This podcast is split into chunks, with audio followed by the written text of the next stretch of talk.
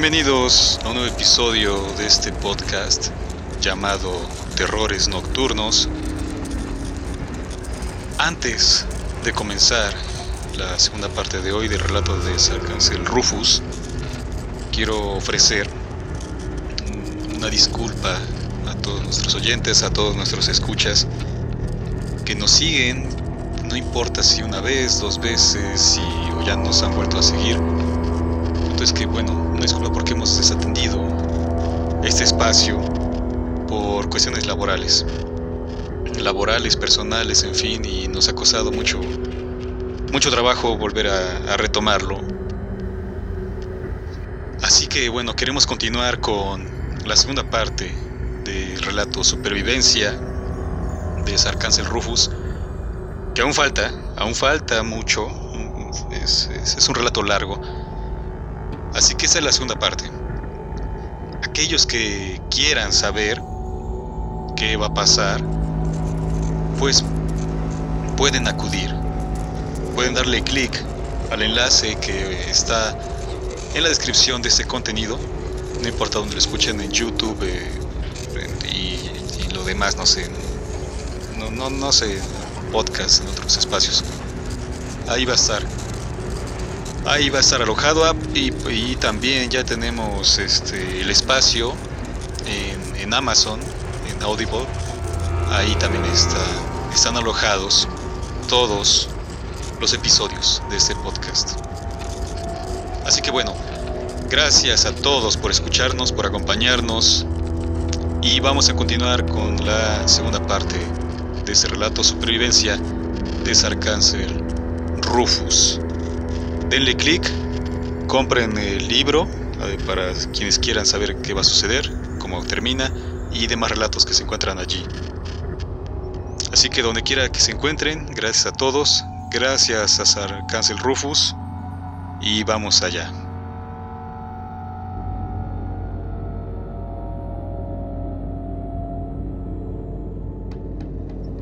Pero Javiera es testigo de cómo una gigantesca masa tentacular de varias toneladas de peso asimila al pobre animal, medio hundido en una duna tras sus desesperados intentos de escapar.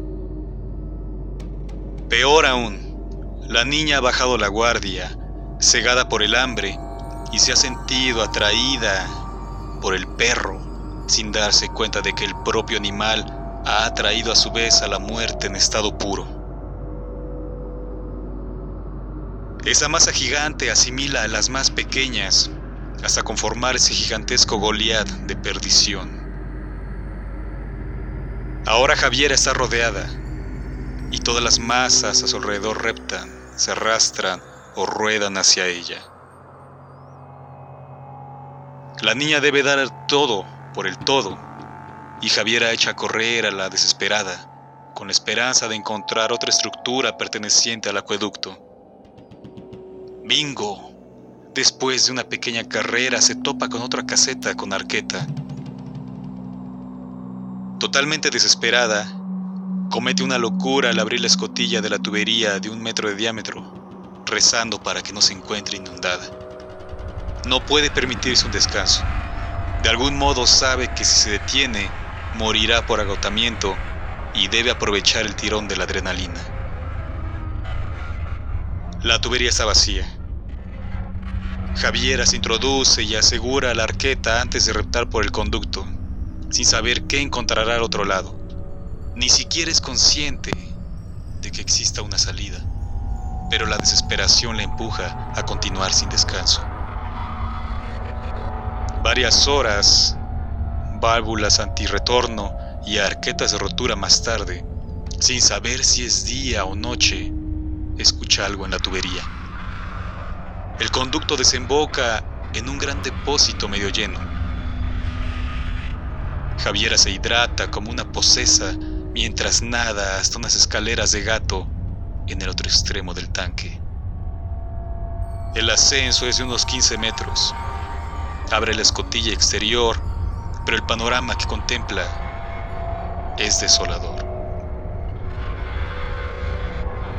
La mina a cielo abierto se ha colmado de carne podrida que proyecta tentáculos para escapar del atolladero.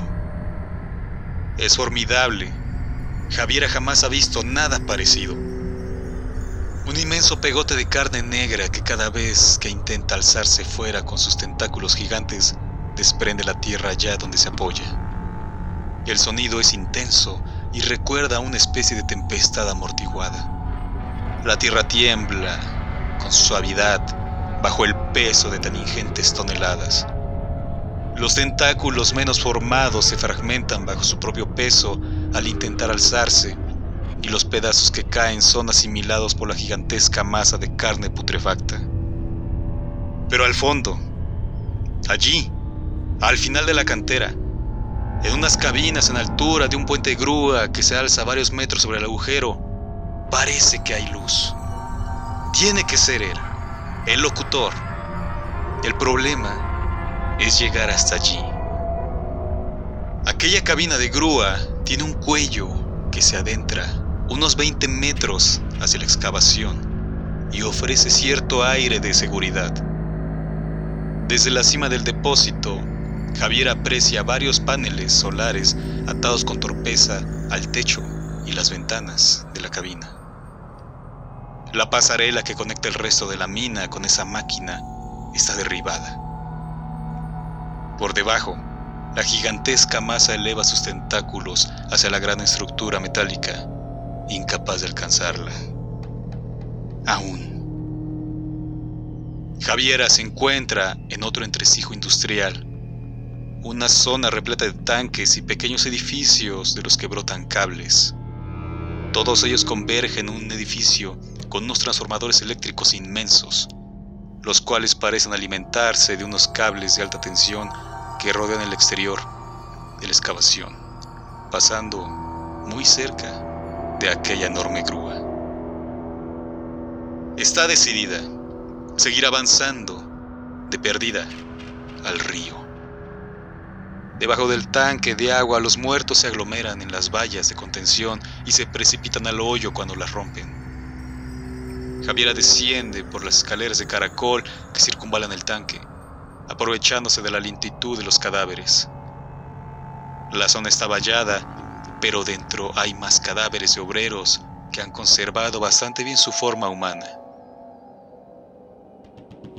Gracias a su pequeño tamaño, la niña se sirve de los conductores de ventilación de una pequeña nave alargada cuyo muro se acerca a los transformadores eléctricos.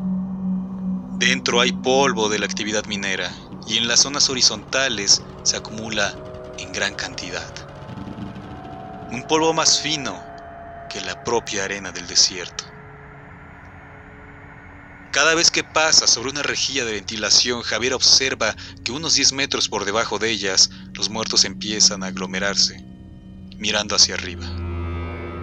Algunos con los brazos extendidos, otros arrastrándose, pero todos con sus ojos clavados en el conducto que la niña atraviesa. Javiera lamenta causar tanto ruido. Más o menos a la mitad del recorrido, un extractor tapona el conducto.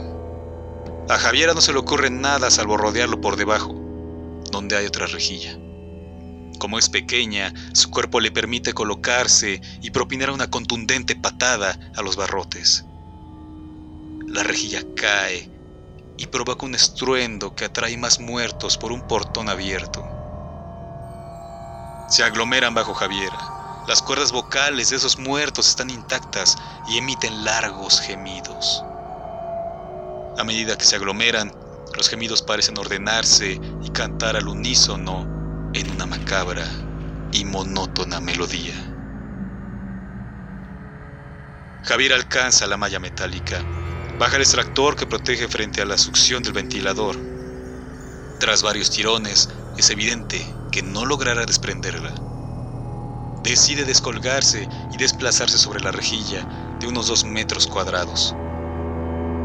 Aunque Javiera pese poco, algunos remaches de la rejilla ceden a medio camino y la niña se precipita fuera del conducto. Su grito de terror aglomera más muerte bajo ella. La niña cuelga sobre los muertos con un suave y chirriante balanceo. Los remaches del lado a un sujeto empiezan a saltar, pero Javiera le da tiempo para tranquilizarse, darse la vuelta y escalar con comodidad el tramo restante. La otra rejilla de expulsión está medio desatornillada, y menos mal, porque el protector del que Javiera cuelga no hubiera aguantado otro tirón. El resto del conducto soporta perfectamente el tránsito y finalmente la niña sale por la bajante exterior del otro lado de la nave. Sigue viva, pero desfallecimiento y rendición son conceptos que su cuerpo empiezan a sopesar. Algo en su interior le impulsa a continuar. A duras penas trepa la verja del transformador y golpea con sus puños los alambres, ya que no le queda aliento para gritar. El ruido atrae a obreros zombies que se apelotonan por fuera para intentar comérsela. Javiera los observa hasta divisar a uno que lleva un cinturón de cuero. El trenzado de la verja forma una estructura de rombos y ella tiene las manos tan pequeñas que no le cuesta desabrochar el cinturón al zombie, incapaz de poder levantar sus brazos o morderla a través de los espacios. Un rápido examen a la prenda basta a cerciorarse de que no le impregne una sola gota de sangre infectada. Ha elegido ese muerto porque los mordiscos que lo infectaron están en las piernas. Javier escala el entramado de la pequeña torreta que sirve de acometida eléctrica al transformador. Y cuando llega a la tirada que pasa por encima de la cabina del puente grúa, se ata el cable sirviéndose del cinturón. Así avanza, reptando por el grueso conductor demasiado alto para que la muerta carne atascada en la mina pueda alcanzarla. Repta firme y rauda por el cable hasta llegar a la mitad de su camino. La cosa de abajo alza largos tentáculos que vuelven a caer por su propio peso, muy lejos para atraparla, y eso reconforta a Javier. En pocos minutos esa cosa deja de moverse y proyectar tentáculos. Algo va mal.